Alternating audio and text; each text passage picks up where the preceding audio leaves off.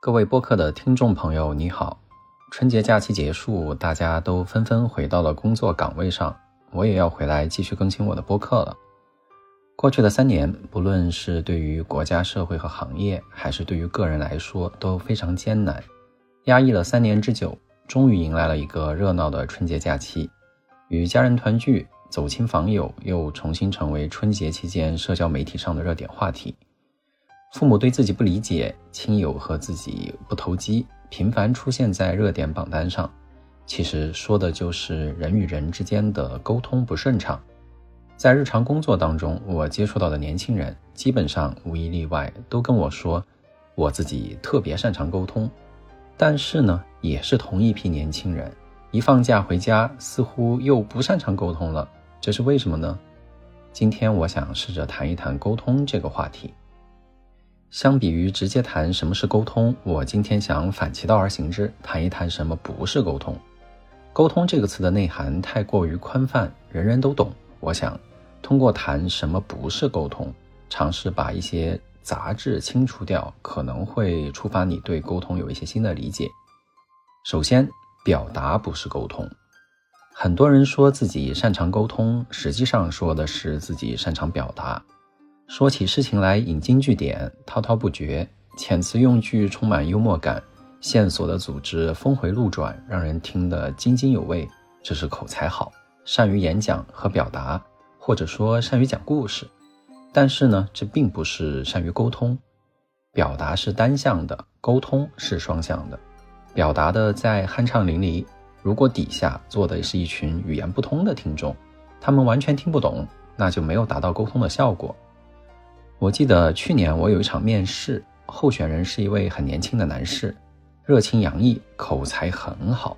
面试刚开始，我提第一个问题，他就滔滔不绝地讲了接近十分钟。其实我的问题并不复杂，但是他引申讲了很多个人的思考和感触。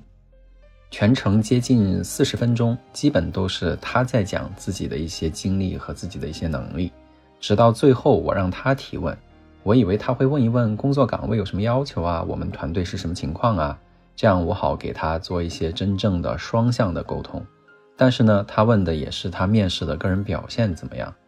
面试结束之后，我感觉自己完全是一个观摩他的表演的观众，而他关注的也是他今天表演的到底好还是不好。当然，不出意外，他在谈到自己的优势的时候，也重点说了自己特别擅长沟通。后来我和其他的面试官和 HR 去合议的时候，就感觉他过来面试更多的就是来拿一个 offer 获取成就感的，不是真正想要了解这个工作岗位，把自己投入进来。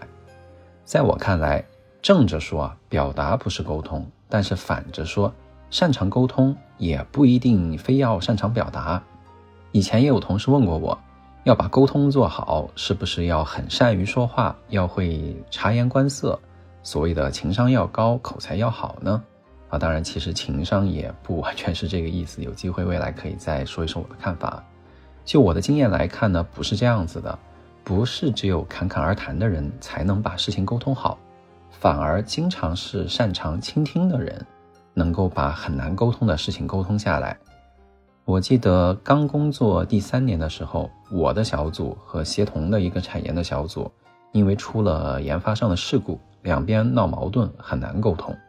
我当时抱着电脑去对方的工位坐了三天，和他们一起加班熬夜，了解他们的困难，一起制定解决方案，最终沟通特别顺畅，问题也解决得很好。在沟通的过程当中，我就记得我好像没有说很多的话。更多的在听对方的意见，理解对方的思路。当我努力去理解对方的时候，沟通就顺畅了。那其次，我还想说，命令不是沟通。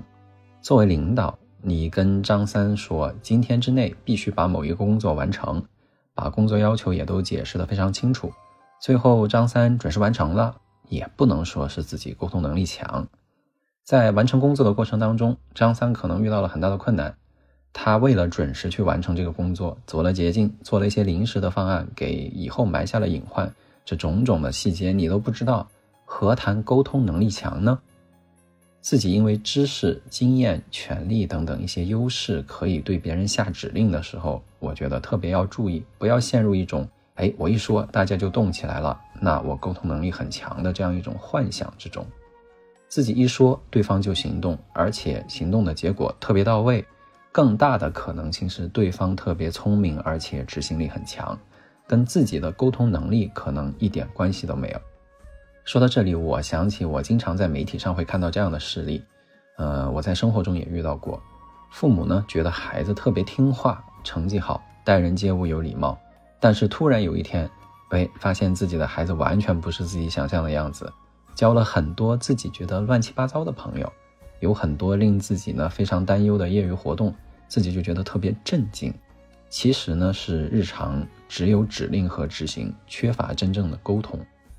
曾经有一位老师给我们分享诺基亚的业务崩塌的历程，说到其中一个关键的诱因就是上下缺乏沟通，上级不顾实际情况，一层层的摊派和强压业绩指标，下属呢也不敢提出异议，最终整个组织充满着恐惧的气氛，逐渐就走向了土崩瓦解。我在读曾国藩家书里面有说，居官以耐烦为第一要义。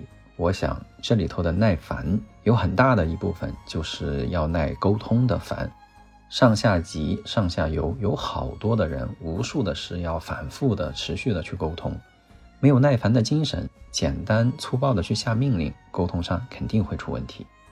最后呢，我想说，闲聊也不是沟通，闲聊没有目的，你一言我一语，说到哪儿是哪儿，那很有可能会增进感情啊。下回见面更加热情，更加熟络了。但是这本质上不是沟通。相信每一个人都难免会去参加一些饭局，推杯换盏，一番闲聊，特别热情，特别亲切，好像交了很好的朋友。但是实质上，对方到底是什么样子的人，我只是特别片面的知道一点点，甚至一无所知，更谈不上有什么深入的沟通了。在我看来，“闲聊”这个词是中性的，在工作场合里，人难免有同人闲聊的欲望。嗯，但是还有一个词跟闲聊有点相似，我觉得要小心注意，那就是八卦。嗯，尤其是只能悄悄说的背后说的八卦。举例来说，去议论他人的隐私，谣传单位的一些人事任免等等。随着自己经验的积累，个人的成熟呢，我建议还是尽量避免八卦，对自己的发展一定会有好处的。表达、命令、闲聊都不是沟通，那什么是沟通呢？我认为，围绕特定目的的双向的交流才是沟通。首先说一说目的。我说有目的的时候呢，经常会有人提出反对，说说话都带着目的，目的性这么强，有什么意思呢？其实，在我看起来，沟通漫无目的才真正让人觉得没意思，让人反感。以我自己为例子。我与我的下属约谈半个小时，我一定有我的目的。例如，我想了解他最近遇到什么困难，看我能提供什么帮助，让他取得更好的成绩，这是一个目的。例如，我想对他的职责范围做一些调整，想先去征求一下他的意见，这又是一个目的。我拉着他耗掉他半小时，我半小时，总归得有一个目的吧，不然纯粹是浪费时间。很多人嘴上说不喜欢沟通太有目的，在我看起来呢。嗯，可能是有两种可能性啊，一是他不知道自己要干什么，没有目的，时间呢可以用来浪费，所以不喜欢谈目的。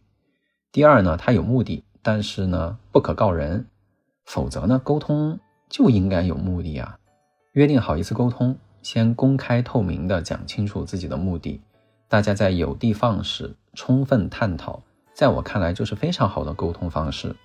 我们在工作中有大量的无效沟通，关键原因就是没有一个明确的目的，绕来绕去，聊来聊去，都以为该聊的都聊了，实际上谁也没搞懂。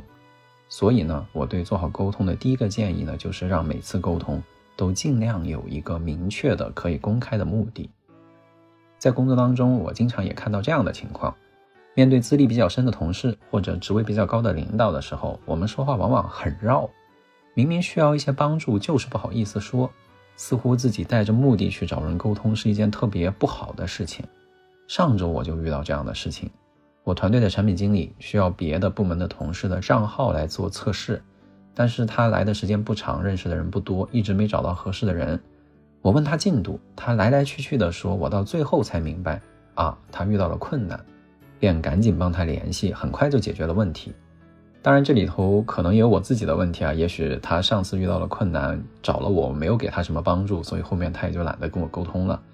嗯，但是话说回来，在工作里一定要敢于去带着目的做沟通，只要目的是光明正大的，是为了把工作做好，不管跟谁沟通都不用犹豫。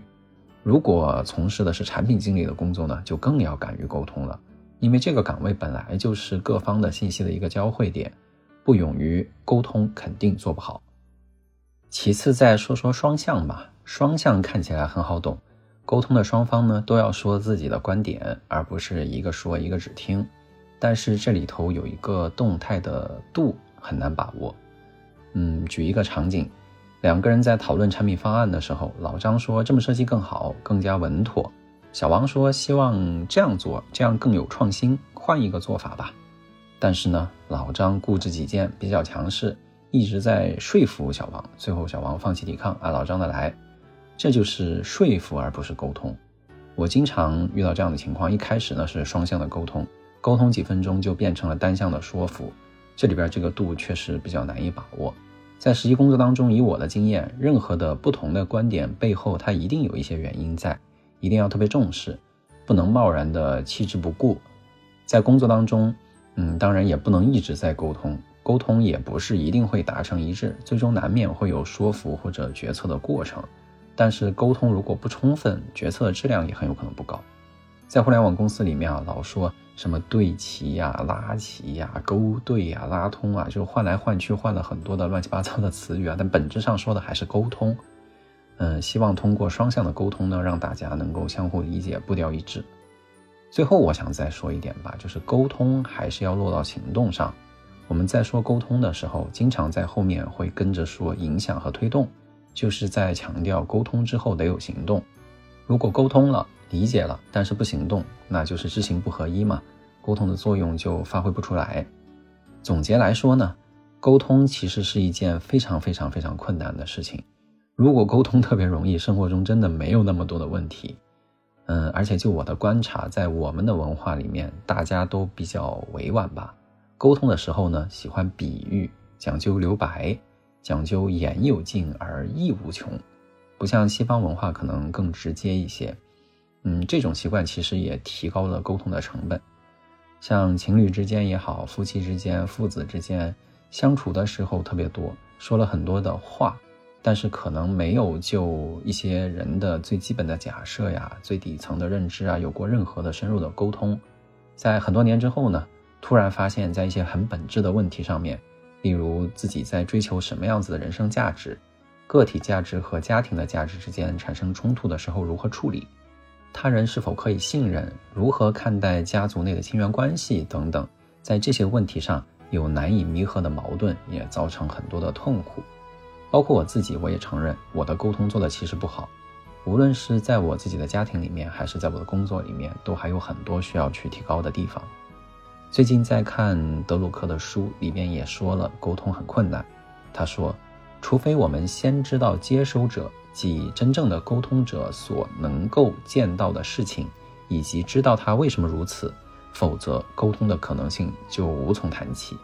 他还说，最有力量的沟通能够使人转变，也就是会改变人的个性、价值观、信仰以及愿望。